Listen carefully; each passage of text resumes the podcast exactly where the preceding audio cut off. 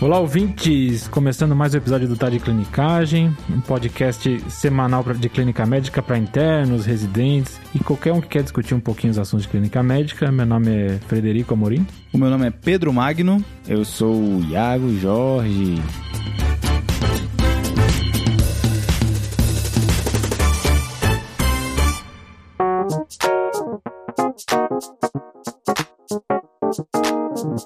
Então, pessoal, eu comecei, né? Então, eu que vou passar o caso para vocês. Exato, Fred. O Fred deu uma animada é, agora. Eu tô empolgadíssimo.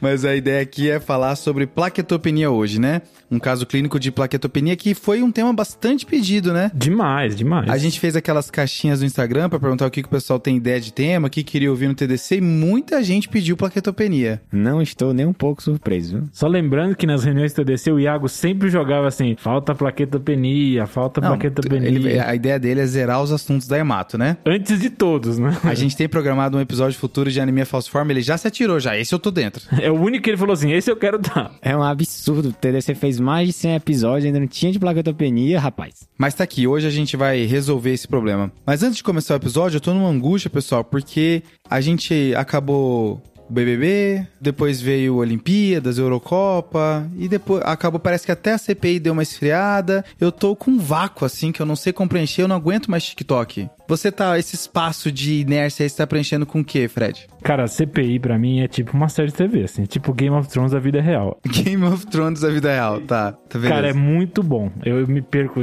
vendo horas e horas de CPI. São nove horas, geralmente, cada sessão, né? Às vezes seis. Ah. Tem os melhores momentos. Aí você assiste um compilado na internet, um react. Não, eu sei os momentos que eu quero ouvir e eu vou ouvindo o, o áudio de nove horas e vou ouvindo, assim, as partes que eu sei ah, que são tá boas. sacanagem. Eu sei quais são os senadores bons, blá blá blá, eu já sei. Cara, não, não pode ser real, eu cara. Tenho, eu tenho dias favoritos, senadores favoritos.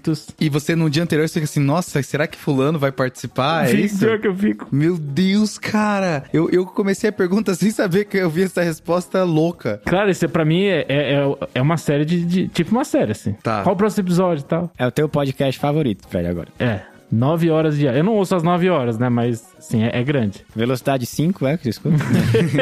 eu não sou o Pedro Mag. Não, não, eu nem escuto rápido. Eu escuto de boa. Coisa médica eu escuto em 1.2, coisa não médica eu escuto em 1.5. Tem um povo que escuta TDC em 2. velocidade de 2. É loucura. Não, é impossível. Isso é, é impossível. impossível. Impossível. Fora que a voz do Rafa e do João fica engraçado. Se acelera demais. Mas vamos lá? Bora. Lembrando para quem não tá acostumado com os nossos episódios de caso, né? A gente aqui vai discutir um caso de plaquetopenia onde só o Fred sabe a, a resolução final, sabe o que aconteceu com o paciente, o diagnóstico final. Eu e Iago, a gente não tem ideia do que, que vai acontecer, a gente só sabe que a plaqueta do paciente vai estar tá baixa em algum momento. Boa. E aí a gente divide esse caso em três partes. Certo. E a ideia é assim, depois que eu falar a parte do caso, idealmente a pessoa pausa e fala assim, não, o que, que eu faria nesse momento? E aí tenta bater com o que a gente for falar depois, né? Eu sempre falo pro ouvinte pensar o que, que falaria se estivesse aqui na mesa com a gente, né? Boa. né? Pô, tem uma informação que o, que o pessoal não falou. Vale a pena mandar mensagem no Instagram para compartilhar com a gente. É isso aí. Vamos lá? Bora, bora. Então, pessoal, o meu caso é de uma mulher de 70 anos que de histórico ela tem apenas hipertensão em uso de enalapril. Certo. Ela veio pro PS com um quadro que há três dias de lesões na pele, inicialmente em região das coxas, mas que depois evoluíram pro restante do corpo. Tá bem. Essas lesões eram indolores, não coçavam e não tinham nenhuma secreção associada. Depois no exame físico a gente fala um pouquinho mais delas. Tá. Eu tô imaginando como é que é essa lesão, né? Vamos lá. Essa paciente também tinha um quadro de cansaço associado, era um cansaço progressivo que estava piorando nesses últimos três dias, principalmente aos esforços. Vamos para os negas dela. Ela não teve tosse, febre, mialgia, não teve dor torácica, nenhum sintoma respiratório, diarreia ou dor de garganta, tá?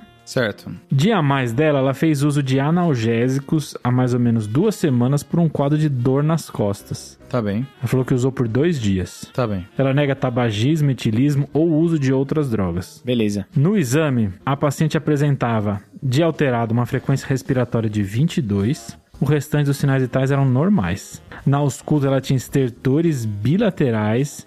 O pessoal ficou em dúvida se era até terço médio, tá. mas ficaram com essa dúvida no momento. Não tinha alteração do abdômen, então o baço não era palpável, o fígado era normal e o pessoal viu linfonodomegalia e não tinha. As lesões de pele foram descritas como petequias. Certo. Elas estavam distribuídas difusamente e a paciente tinha algumas púrpuras também. Beleza. E aí, pessoal? Ainda bem que veio petequia, né? A real é essa. Porque se tivesse vindo outra lesão, ia nos quebrar. Porque essa é a manifestação clínica que a gente esperava de uma plaquetopenia, né, Iago? Um sangramento de pele e mucosas, né? É, principalmente petequia, púrpura, até uma equimose, né? Realmente sugere um distúrbio plaquetário, né? Que é a hemostasia primária. Diferente se fosse hemostasia secundária, que aí envolveria os fatores de coagulação e seria sangramento de articulações e tudo mais, né? É isso aí, Pedrão. Então, a princípio, a paciente bate com a nossa queixa, né? Bate com a- o título do episódio, né? Agora, tem algumas coisas que chamam atenção nessa, nessa paciente. Primeiro, como a gente está falando de sangramento, é sempre bom saber que o paciente está estável hemodinamicamente, né? Então, quando falou que os sinais vitais estão bem,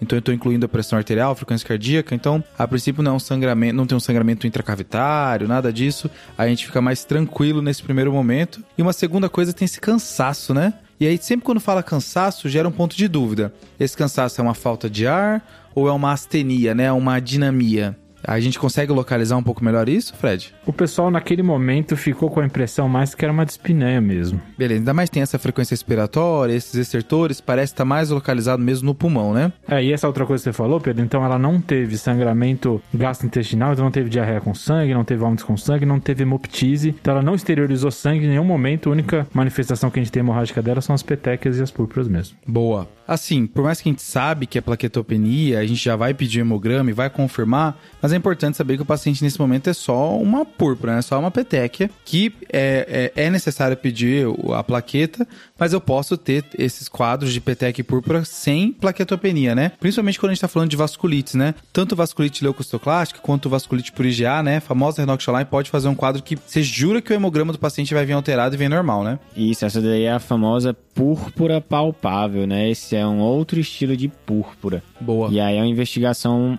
diferente do que a gente vai falar hoje, né? Certo. Uma coisa, eu acho que antes da gente finalizar essa parte de anamnese e ir de fato pro hemograma, eu acho que vale a pena a gente tentar entender melhor esse remédio que ela fez, já que a história clínica da paciente é uma história de, muito, de doença muito aguda, né? Com três dias de manifestação só, ela já começou a ter todos esses sintomas, começou a ter manifestações cutâneas, alteração na ausculta pulmonar. Então, isso chama muita atenção de maneira tão abrupta. Tem que pensar que alguma, se teve algum fator causal. Por enquanto, teve tanto esse quadro de dor nas costas quanto o uso desses remédios, né? A gente tem que tentar configurar um pouquinho melhor. Acho que só o único problema é que a gente tá um pouco enviesado pelo tema do episódio, sabe?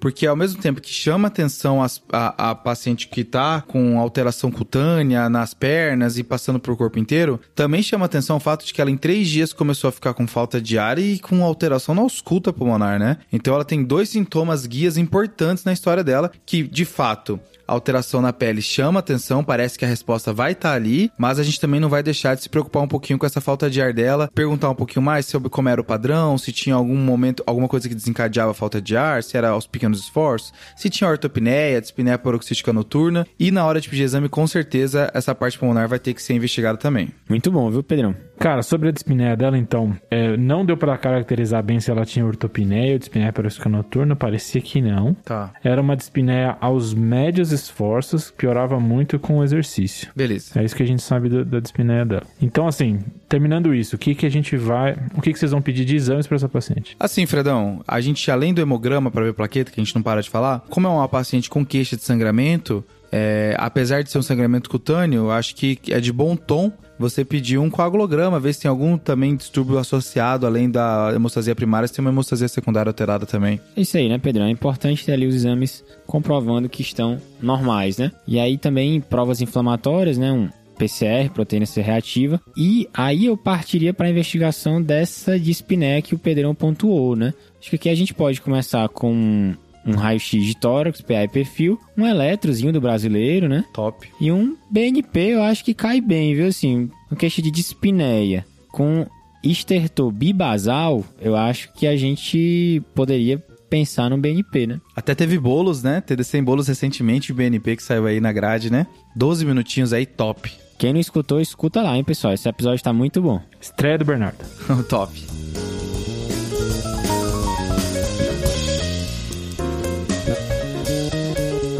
Beleza, pessoal, deixa eu passar então os exames para vocês. Hemograma dessa paciente. Vamos começar pela plaqueta, mais pedida. 7 mil de plaqueta. Beleza. Já sabemos aí. Tá. Episódio começou, né? Não, e outra, né? Já, já internou a paciente, né? Não vai, você não vai conseguir resolver essa paciente Não. de maneira ambulatorial, né? É, além disso, ela tem um HB de 10. Tá. Com VCM normal. Hum, Leuco de 11.600. Ok. Sem desvios. Eosinófilo normal, linfócito normal, neutrófilo normal. Tá. Ela tem um TB e um TTPA sem alterações. beleza. Função renal boa também. Tem um PCR de 4 miligramas por litro, Bem baixinho. bem baixinho. E vocês não pediram, mas o pessoal da, daquele momento fez uma gaso. Opa. E veio um PO2 de 64, Baixo. um PCO2 de 37, Tá bem, normal. com pH de 7,45.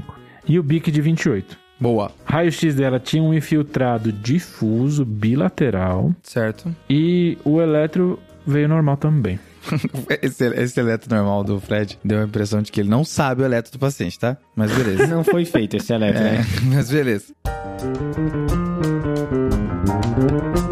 Beleza, Fred. Eu acho que agora que a gente tá diante de uma plaquetopenia, a gente pode fazer aquele esquema que a gente faz de quase todo episódio de casa, a gente tentar entregar uma abordagem estruturada pro nosso ouvinte, né? Boa. Primeiro, a gente precisa definir o que é plaquetopenia, né? Por definição, vai ser uma plaqueta menor do que 150 mil, mas tem um pouco de polêmica nisso, né, Iago? É, assim, em geral, a literatura e os hematos consideram a plaquetopenia mesmo quando é abaixo de 100 mil. Quando é assim, entre 100 e 150 mil, existe uma certa dúvida na literatura do significado dessa alteração. Muitas vezes não vai ter nenhum significado real, às vezes não tem nenhuma doença associada, né? E uma pequena parte acaba apresentando depois, abrindo um pouco depois, uma doença sobrejacente. O nível do clubismo é muito grande. E até porque algo maior que 100 mil dificilmente vai dar alguma consequência clínica para esse caso, né? O paciente ele vai, na grande maioria das vezes, não ter sangramento nesse contexto, nem nada disso, né? Eu cheguei a ver um trabalho, Iago, que acompanharam pacientes entre 100 a 150 mil e a maioria nunca manifestou doença e a vida seguiu, né? Aí, se alguns acabaram manifestando alguma coisa, mas aí acaba surgindo novos sintomas. É engraçado que você fala com o hemato assim, ah, tem uma plaqueta de 120 mil. Ele, é, você tá me chamando, né? Eles cagam muito mole pra... Ne- Nem se importa. em Nem se importa. Ué, mas o que que é o caso? Só isso? Exato, Fred.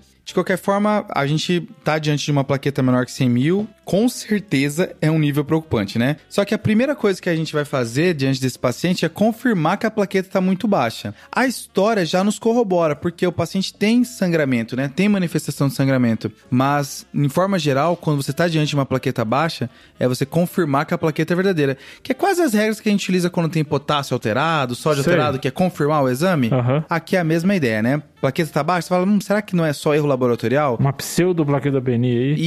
Isso, exatamente. E tem aqui bem definido que é pseudoplaquetopenia, né? É isso aí, né, Pedrão? Tem uma história de fazer o- hemograma, né, no, no citrato, né, no frasco contendo citrato como anticoagulante, né? E também do esfregar sangue periférico, é isso? Isso. Então, nesse primeiro momento, você vai confirmar que a plaqueta tá baixa, que novamente, no nosso caso, parece, corrobora que a plaqueta tá baixa, porque ela tem manifestação clínica. Mas tem muitos pacientes que têm uma plaqueta que tende um pouquinho mais baixo, geralmente não faz menor do que 20 mil, mas que na real é só uma pseudoplaquetopenia. E aqui, qual que é a ideia? Quando você colhe o hemograma onde você é analisado a plaqueta, ele é coletado num tubo de EDTA. Uhum. E tem algumas situações que o sangue do paciente, ao ser exposto ao EDTA, ele faz uma aglutinação, ele aglomera as plaquetas e aí acaba que a máquina lê aquilo como uma plaqueta só e na real é um aglomerado de plaqueta, né? Fechou, Pedrão. Então, o que que eu faço pra evitar esse problema? Aqui, ó, a primeira recomendação é você fazer a plaqueta no citrato. Famoso. Então, tem um outro tubo,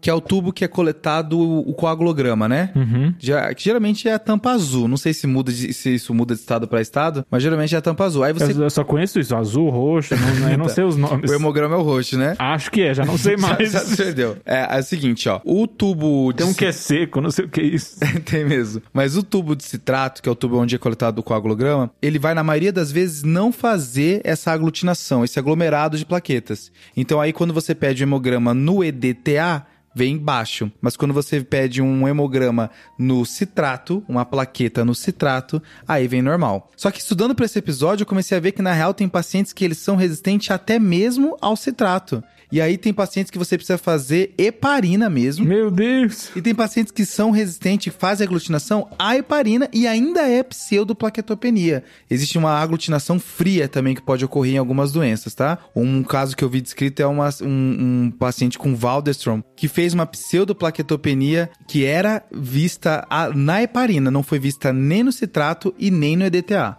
Então é muita loucura. Claramente ele foi fundo demais nessa pesquisa, né? É, Obviamente. É, esse é um erro de todo episódio de TDC, né? E a gente tem outro método também, né? Além de coletar o, o hemograma, né, no citrato, no, enfim, com outros anticoagulantes, é você olhar diretamente a quantidade de plaquetas e a disposição dela com esfregaço de sangue periférico, né? Você vai olhar lá na lâmina como é que estão essas plaquetas lá. Você vai ver tamanho, vai ver quantidade, vai ver a disposição delas e vai ver uma infinidade de outras coisas, né? Parece um universo, assim, quando você olha pro céu e as estrelas. Então a solução do Iago é simplesmente olhar. É simples, pessoal. Pega o sangue do paciente, dá uma olhada para ver como é que tá a plaqueta dele, né? Como se fosse uma coisa tranquila, é, Fred. não, tira aqui do bolso meu laminário. exato, exato. Só lembrando que teve residente que fazia isso na nossa época, né? É loucura. Doutor loucura. Vinícius Burnet. É, é, e a importância do, do esfregar sangue periférico é que além de olhar as plaquetas, né, como eu falei, você vai olhar também as hemácias,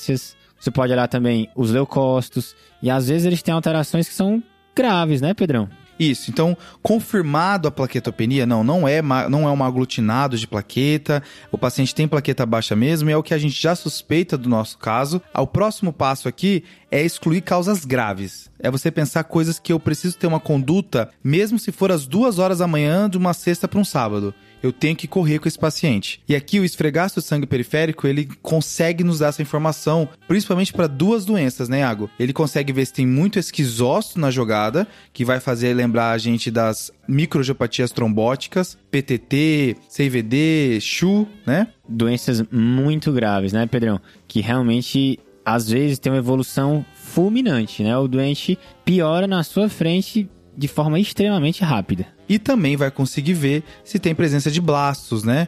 E aí lembrar que tem leucemias que você precisa da conduta de maneira rápida também, que também podem evoluir para CVD, como a leucemia promielocítica. É, é outra urgência hematológica, né? Qualquer uma dessas possibilidades exigem uma avaliação do hematologista instantaneamente, com urgência, né? E toda revisão de plaquetopenia, né, Água? Ele fala assim: olha, vê se não tem algo grave, que aí depois você pensa é, em outras abordagens. Primeiro tem que ver se é algo grave ou não. É, e voltando ao nosso caso, né, a gente nota que essa paciente tem uma plaquetopenia muito importante, mas tem também uma anemia. Isso, que por exemplo, no contexto de hemólise, corrobora a, a gente pesquisar as microangiopatias trombóticas, né? Porque a dupla clássica da microangiopatia trombótica que tem que pensar é plaquetopenia mais anemia hemolítica. E aí, né, Pedro, é aquilo que tu falou dos esquizócitos, né? Que caracterizam essa, esse grupo de doenças. Exato. E a anemia também corrobora a hipótese de, de, leucemia, né? Pode ser também, já que faz parte a ocupação medular e tudo mais. Pode fazer bicitopenia, como é o caso do nosso paciente, até pancitopenia, né? É isso aí, Pedrão. Então essas são as duas doenças potencialmente mais graves frente a uma plaquetopenia. Principalmente bicitopenia.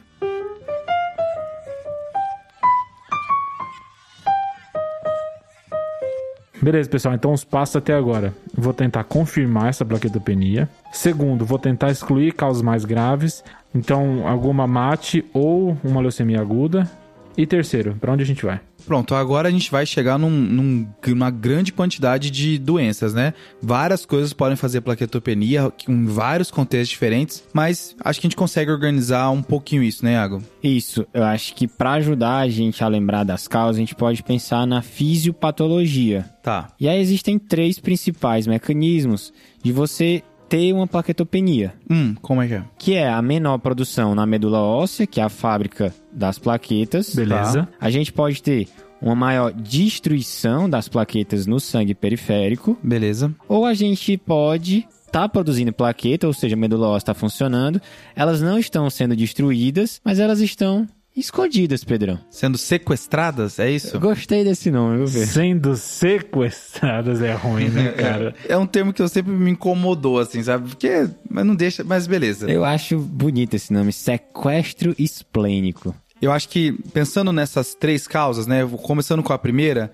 que é a falência medular, né? A medula não está conseguindo produzir plaquetas. Aqui são várias causas diferentes. Essas causas, às vezes, elas um pouco se correlacionam com as causas de bicitopenia e pancitopenia. O que, que isso quer dizer? Dificilmente vem plaqueta sozinha aqui. Tá. Geralmente vem plaqueta alguma coisinha a mais, anemia ou uma leucopenia, porque a mesma coisa que acaba ocupando a medula ou prejudicando a medula de trabalhar acaba prejudicando as outras séries também. Fechou. Mas a gente consegue dividir isso em algumas coisas. E aí, dando alguns exemplos, né, dessa menor produção na medula óssea, a gente tem neoplasias, né, como leucemias, que a gente já colocou, síndrome mielodisplásica, a hemoglobinúria paroxística noturna. Tem, a gente tem também anemia plásica, que a anemia plásica é uma coisa meio à parte, né? Alguns interpretam até como uma doença autoimune, mas que ela causa dano na fábrica do sangue. Que o nome é anemia, mas pode fazer só plaquetopenia, né? Na verdade, pode, ela causa uma falência medular global, né? Como se fosse uma pancitopenia aplásica. E a gente tem também algumas doenças benignas, né? Como, por exemplo, a deficiência de vitamina B12, Certo. que pode dar também uma pancitopenia. Além da B12, a gente tem também doenças fúngicas invasivas, como histoplasmose, por exemplo, tuberculose. Certo. A gente tem também CMV. São doenças que também podem ali causar um dano na fábrica do sangue. Então essas doenças que o Thiago falou, ele falou várias vezes que podem fazer pancitopenia, geralmente fazem uma falência global, ou são doenças que têm outro contexto, né? Um paciente que tem algum fator de risco para deficiência de B12, ou um paciente imunossuprimido. Então geralmente é algo a mais. Você não vai pensar em medula se for só plaquetopenia e não tiver mais nada que te reforce essa hipótese, né? Geralmente você vai para as outras causas. Beleza, então de falência medular é isso. Tem eh, os outros dois mecanismos de plaquetopenia, ainda falta é destruição e sequestro esplênico. Vamos pular para sequestro esplênico primeiro. Que é uma causa que é bem conhecida no contexto de cirrose, né? O paciente faz uma esplenomegalia que faz o baço ficar hiperfuncionante, fazendo plaquetopenia sequestrando, né? Boa. E aí a principal etiologia que eu acabei de mencionar é cirrose, né? É bem comum e a gente até fala contra a cirrose ver um paciente cirrótico com uma plaqueta muito alta, né? Isso, exatamente, Pedrão. Quando está suspeitando de cirrose, você já olha para a plaqueta, né? Se ela estiver normal, pense bem nessa sua hipótese diagnóstica. E aí, além da cirrose, tem as hipertensões portais não cirróticas, né? Que aqui no Brasil tem um exemplo clássico que é a esquistossomose, né? Famoso. Famoso, famoso. o paciente ele pode ter todo o grau de, de hipertensão portal com hiperesplanismo, varizes esofágicas, incluindo uma plaqueta baixa. Boa. Beleza, Pedrão. E aqui a gente está diante do seguinte cenário agora. Se eu não tenho um outro comemorativo para pensar em falência medular e eu não tenho um baço grande para pensar em hiperesplanismo, nem tenho uma, não tenho essa esplenomegalia, acaba que eu vou cair nesse terceiro grupo que é o de destruição, né, Iago? E aí, Pedrão, nesse grupo de destruição periférica de plaquetas, as duas causas principais são a púrpura trombocitopênica idiopática e a trombocitopenia induzida por drogas. Show. Então, num cenário onde a plaqueta tá baixa e não tem nenhum outro comemorativo, as duas principais causas vão ser essas, então, né? Ou é a PTI ou é drogas, né? Tem outras também, né, Pedrão? Então, assim, aqui a gente tá falando de um paciente com plaquetopenia e mais nada. Nada mesmo. E aí, nesse contexto, Pedrão, de plaquetopenia e mais nada, também entram duas infecções, né? Que é o HIV e o HCV, que eles podem ter infecções crônicas, indolentes, bem oligossintomáticas e- ou mesmo assintomáticas. E aí existe essa indicação, numa investigação de plaquetopenia, de pedir astrologias tanto para HIV quanto HCV. Boa. Falando um pouquinho dessas doenças, Iago, a primeira que é a PTI, ela antes o I era de idiopático, né? Aí acabou se transformando em imune, pensando mais na- no conceito da doença, porque a gente começou a entender um pouco ela, sabe que tem a manifestação primária dela, que é onde a pessoa começa a produzir antiplaqueta e destrói as plaquetas delas de maneira não explicada, e tem a PTI secundária, que pode ser secundária a transtornos linfoproliferativos, como por exemplo linfomas, que pode causar PTI. Tem causas inflamatórias que causam PTI, por exemplo, artrite reumatoide, lúpus pode fazer PTI, e infecções, né? Como você mencionou, HIV, hepatite C, tudo isso pode fazer um quadro de PTI, por isso que a gente tem que pedir. Hepatite B também, né, Pedro? Exato. Então, para linfoma, é, doenças inflamatórias, geralmente o paciente tem que ter outras coisas, mas HIV e hepatite C pode ser silencioso, vale a pena pedir aqui, como o Iago já mencionou, tá? Então, Pedrão, você falou agora da PTI e a outra nesse grupo é a trombocitopenia induzida por droga. Por isso que é tão importante, né, Iago? Perguntar sobre os usos dos remédios, se teve alguma exposição recente, porque às vezes você não tem decorado, né? Mas aí você olha lá a listinha, opa, peraí, deixa eu ver esse remédio meio estranho aqui, vou ver se esse caso pode fazer plaquetopenia e acaba descobrindo coisa nova. Isso aí, Pedro, e muito importante lembrar que a exposição aos remédios pode dar uma plaquetopenia até duas semanas depois da exposição do remédio. Então não é uma coisa assim tão imediata. Pode ser, mas não é obrigatório. Então você tem que fazer uma revisão de medicações, principalmente nos últimos 15 dias. Boa. Então não é aquela coisa assim, ah, foi, ele já tá usando há bastante tempo, ou ah, usou só lá atrás. Tem que, tem que considerar, né? Isso aí, Pedrão. E assim, breve listinha de medicações, né, incluem de antibiótico, as sulfas, tazocin, vancomicina, você pensando em anticonvulsivante, a carbamazepina e, obviamente, a fenitoína, né? Que é uma droga que tem muitos efeitos adversos. Eu tenho uma lista mais top pra te dar, Iago. Eu achei uma... O, uma... cara quer melhorar a sua lista, você viu? Não. One upper total, Tu né? quer saber? Tu quer saber? É. Nozes podem fazer... Ah, você vai falar de, de comidas, é isso? Não, aleatório. Olha Depois isso você aqui, ó. fala de mim. Ah. Suco de cranberry tem descrito que fez plaquetopenia. Meu Deus. Lá vem grapefruit. Ah. tem leite de vaca, tem um artigo de leite de vaca induzindo plaquetopenia. Esse eu vi.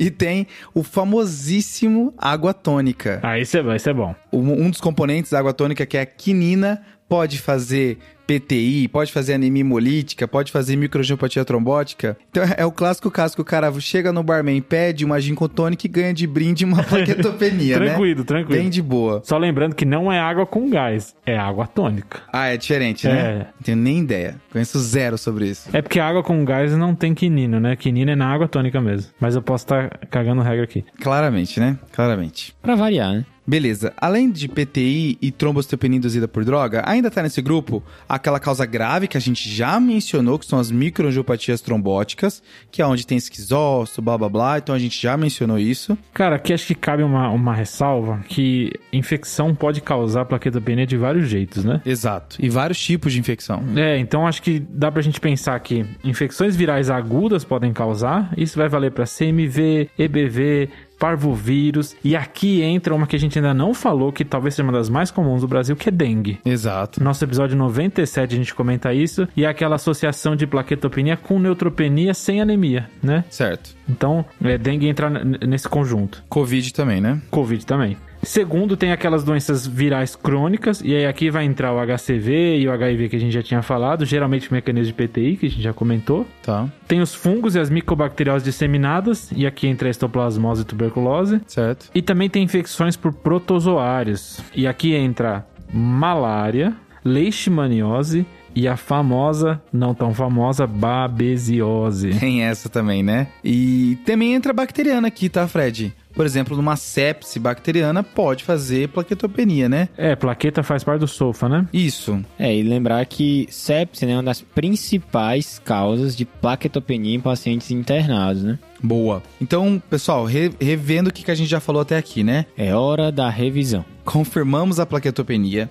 afastamos as causas mais graves que ali de microangiopatia trombóticas e leucemias, e depois a gente começou a fazer a nossa divisão, aonde primeiro a gente falou de falência, que algo está preenchendo a medula ou a medula parou de trabalhar, falamos de leucemias, deficiência de B12 e outras coisas. Depois a gente foi para sequestro esplênico, que aí uma esplenomegalia faria uma plaquetopenia, e aí demos um exemplo clássico da cirrose. E por último, a gente tem as causas de destruição, que as principais vão ser PTI e trombocitopenia induzida por droga. Beleza? Fechou. Agora a gente vai abrir um parêntese para falar de dois grupos particulares, né? Que é a plaquetopenia em pacientes internados Hum, e a plaquetopenia em grávidas. certo. Então, no paciente internado, tem uma entidade que a gente tem que ficar bastante atento, que ela é potencialmente muito grave, que é a trombocitopenia induzida pela heparina. Também chamada de HIT, né? Esse é o nome mais comum dela, né? A gente conhece ela carinhosamente como HIT, que é uma plaquetopenia grave e geralmente acompanhada de trombose também, principalmente cutânea, associada ao uso da heparina, que também pode estar presente em pacientes ambulatoriais que estejam fazendo uso de uma dessas drogas. Boa. Na gestante, a grande preocupação é aquela síndrome HELP, né? Que aí inclui hemólise, alterações hepáticas e plaquetopenia. E aí é é outra doença bastante grave nessa população. É um capítulo à parte, porque a própria gestante pode fazer plaquetopenia dilucional, né? Então, vale a pena pensar se tá grávida, em qual é o contexto, mas plaquetopenia de gestação é de fato uma coisa bem mais profunda, né? Mas eu acho que tá na hora da gente pedir os exames da nossa paciente, né? Só relembrando o caso, ela tem 70 anos de idade, é hipertensa, Tá. e já faz três dias que ela começou sintomas de lesões na pele, que a gente já descobriu que são petequias, Uhum. e uma dispneia, Tá. que a gente conseguiu localizar numa frequência respiratória de 22 e uns estertores bilaterais. Beleza. Ela tem uma história que não foi bem elucidada de um remédio que ela utilizou antes, há duas semanas atrás, por uma dor lombar. Bem suspeito, né, Pedrão? Exato. E aí nos exames ela veio com uma plaquetopenia bem importante, abaixo de 10 mil, né? Uma plaquetopenia de 7 mil, com uma hemoglobina de 10. Tá? Um PCR baixinho e hipoxêmica, né? Contribuindo ainda pra gente dar uma olhada nesse pulmão dela. O que, que a gente vai pedir de exame pra ela, Iago? Boa, Pedrão.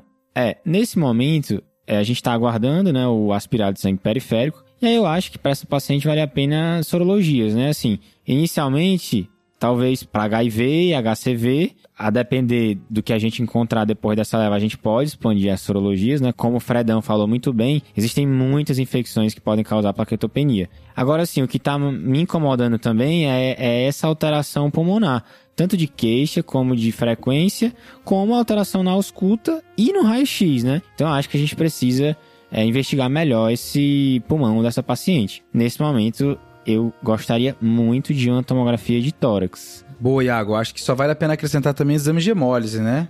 A gente já tinha falado dos, das, junto com o esfregaço, a gente com os exames de hemólise também vai nos ajudar a entender um pouquinho melhor essa anemia com plaquetopenia. Ver se é uma anemia hemolítica, né? E aí, Fredão? Vamos lá, pessoal. Então, sorologias vieram negativas, tanto para HIV e hepatite C. A plaqueta no citrato confirmou a plaquetopenia. E o esfregaço mostrou algumas macroplaquetas, poucas. Não tinha esquizócito e não tinham células anormais. Beleza. Hum, certo. As provas de hemólise não vieram positivas, tá? Então não teve aumento de bilirrubina DHL, o- a aptoglobina não baixou e os reticulócitos, o pessoal ficou ali na dúvida. Veio 80, eles ficaram ali, ó, não tá, não tá alto, mas também não tá super baixo, ficou meio, não ajudou tanto. Tomografia. Na tomografia, então, tinha um vidro fosco difuso, maior à direita, e não tinha um predomínio nem para periférico nem para central. Beleza, Fred. Caso ficando complexo aqui, né? Foi mal, pessoal. Vamos lá. Fazendo tudo que a gente já discutiu, né? Confirmamos que a plaqueta tá baixa mesmo. E no esfregaço não tinha nenhuma das causas graves que a gente precisava agir com mais pressa, né? Aí a gente foi para as causas. Das partes de falência medular, ela tem uma anemia associada, é, junto com a plaquetopenia, então pode ser medula. A gente não tá conseguindo definir direito a causa de tudo que tá acontecendo, né? Os exames vindo negativos, a sorologia vindo negativo. Então, dá mais vontade de ver a medula dela é, pra gente ver se ali tá alguma resposta. Top. Da próxima causa tem o sequestro esplênico, que ela não nos deu nenhuma informação pra cirrose, pra esplenomegalia. A gente até poderia cogitar um ultrassom de abdômen, mas não parece estar aí a, a resposta do caso, né? Ainda mais que ela tem esse quadro pulmonar importante. Uhum. E a terceira hipótese tem as destruições, né? O paciente que está tendo uma plaqueta destruída é, ou consumida, mas o caso dela tá fugindo do espectro de PTI, tá tendo muito mais coisas. E a trombocitopenia induzida por droga até pode ser, mas é, a princípio o remédio que ela utilizou há duas semanas atrás a gente não conseguiu descobrir, Fred. O remédio que ela usou foi a grande famosa dipirona. Beleza. Dois dias de dipirona, dor lombar dela melhorou, uma dor lombar que ela já tinha há algum tempo. Tava ali só pra confundir mesmo, então, né? Tava. Show. Então a gente acaba ficando propenso a olhar cada vez mais a medula, né, Iago? É, assim, considerando que essa paciente está estável, eu acho que seria prudente a gente fazer uma,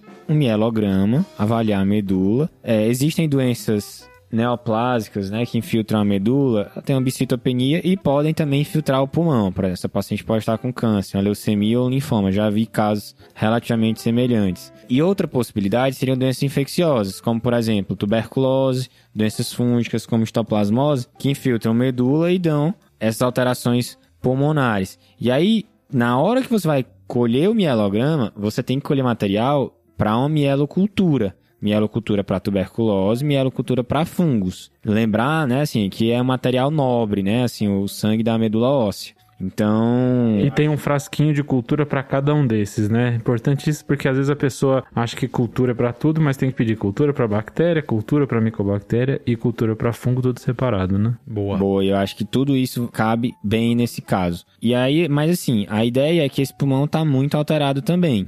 Tentando juntar, né, plaquetopenia com alteração pulmonar, eu pensei nessas duas possibilidades infecções invasivas, né, tuberculose, fungos e uma doença neoplásica como leucemia ou linfoma. Nesse momento, acho que essa seria uma boa conduta. Deixaria aqui na manga uma broncoscopia, pensando né, em ir onde o ouro está, que essa alteração pulmonar nela chama bastante a atenção, né? Mas aí vem a questão de ela estar com plaqueta de 7 mil. Então, talvez transfundir essa paciente fosse uma possibilidade, agora que a gente sabe que não é uma PTT, em que a transfusão poderia acarretar mais danos, né? Exato. Então, se a medula não nos ajudar, a próximo local que talvez nos ajude vai ser a broncoscopia e que para fazer esse procedimento vai precisar transfundir, né? Aí, pessoal, um, só uma informação a mais. Houve essa discussão durante o caso e durante o, a evolução nesse primeiro, segundo dia, a paciente piora da parte respiratória. Então, ela começa a ficar com necessidades maiores de aporte A2 até que ela é entubada. Aí eu acho que a bronco realmente cai bem, né, Fredão? É, então, como é que desenrolou o caso? Ficou muito estranho na cabeça da, da, das pessoas que avaliaram o caso essa evolução tão rápida. Então foi pensado em todas essas causas que vocês falaram, mas é estranho isso evoluir em três dias, né? Então pensar em, em doenças pulmonares invasivas, etc. Putz, três dias para fazer tudo isso e, e, e, não, não tava batendo. Quando essa paciente é entubada, eles fazem a bronco. Na bronco, o que, que eles veem? Sinais de hemorragia alveolar. Então essa paciente, na verdade, não parecia estar com nenhuma infecção invasiva do pulmão, mas tinha uma hemorragia alveolar. E aí a suspeita ficou que era uma hemorragia alveolar como manifestação de uma PTI. Então foi iniciado corticóide para ela, ela não respondeu inicialmente. Foi iniciada imunoglobulina, aí sim ela responde com plaqueta e aí fica esse diagnóstico presumido de PTI complicando com hemorragia alveolar. Eu acho que eu dei uma apelada, né? Foi mal. É, e aí, né, outra possibilidade que a gente considera na investigação de uma plaquetopenia é que a, quem tem uma plaquetopenia, ela está predisposta a ter sangramentos, né? Então, uma das possibilidades, por exemplo, sangramento intacto gastrointestinal, que é o mais comum, mas essa paciente ela tinha plaquetopenia e aí desenvolveu um distúrbio hemorrágico, sangrou e sangrou num lugar, num local pouco habitual, que é o pulmão, né? É isso que você comentou, e eu tirei esse caso de um artigo e eles comentam exatamente isso, que não é comum essa manifestação de PTI, como hemorragia alveolar. E foi feita suspeita por causa da imagem e depois da bronco mostrando os sinais de hemorragia alveolar. Lembrando que um dos diagnósticos diferenciais de PTI, quando você está diante de uma plaquetopenia e mais nada, onde só tem a alteração da plaquetopenia, você vai pensar em PTI e um dos diagnósticos diferenciais é síndrome mielodisplásica, Boa. que é uma doença que acomete pessoas mais idosas. Então existe essa uma ressalva que quando eu penso em PTI numa pessoa acima de 60 anos, que é o caso da nossa paciente, toma cuidado para não falar que já é PTI antes de excluir síndrome mielodisplásica, que aí precisando de um, um mielograma. Isso é uma coisa que é um pouco controversa, alguns locais falam que precisa, outros locais falam que não precisa, mas existe essa ressalva aí que talvez uma coisa que pareça PTI pode ser uma síndrome mielodisplásica. Boa. Excelente caso, viu, Fredão? Show, muito bom. Eu gostei muito desse caso, Fred. Não estou surpreso que você trouxe um grande caso aqui. Cara, é porque se eu trouxesse só uma PTI, ia ser muito, né? O caso ia ser só isso. Eu achei que podia pôr um, um a mais ali. Top. Fechado o caso, vamos pro desafio? Bora.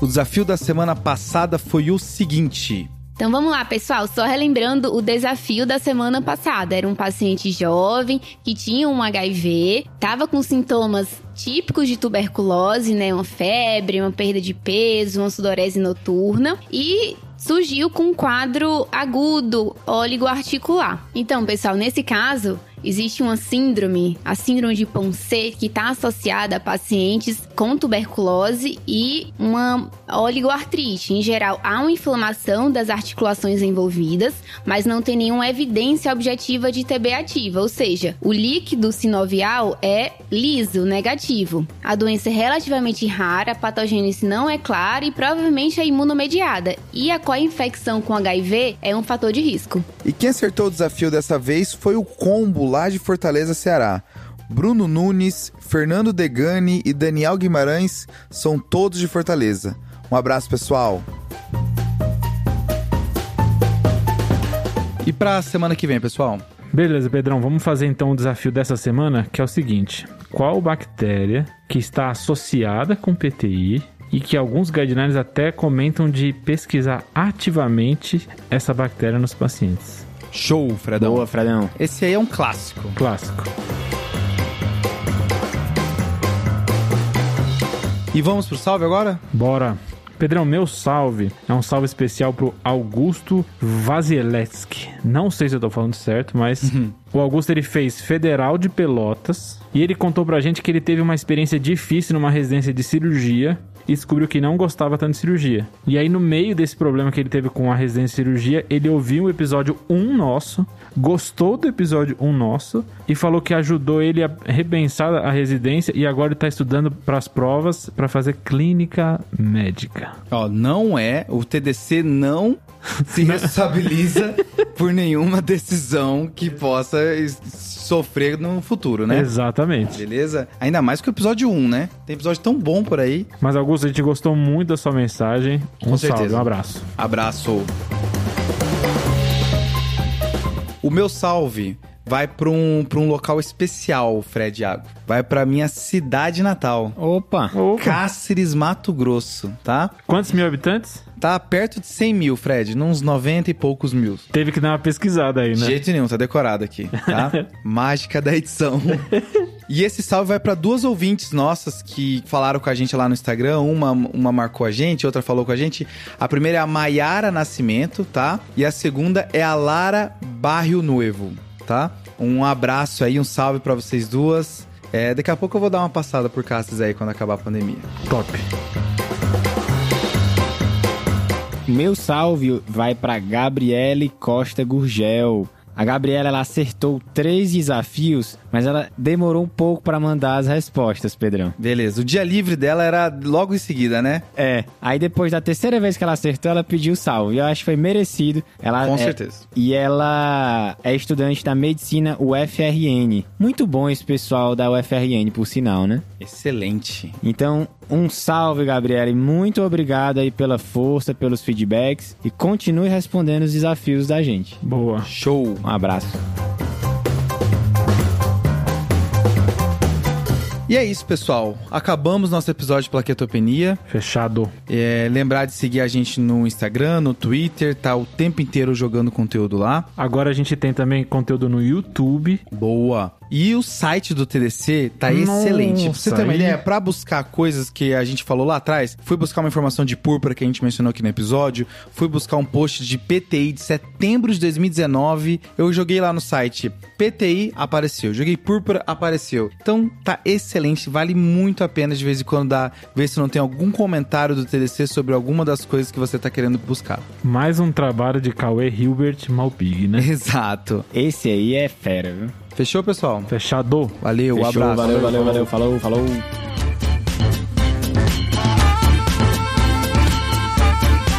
Esse podcast tem como objetivo educação médica. Não utilize como recomendação. Para isso, procure o seu médico.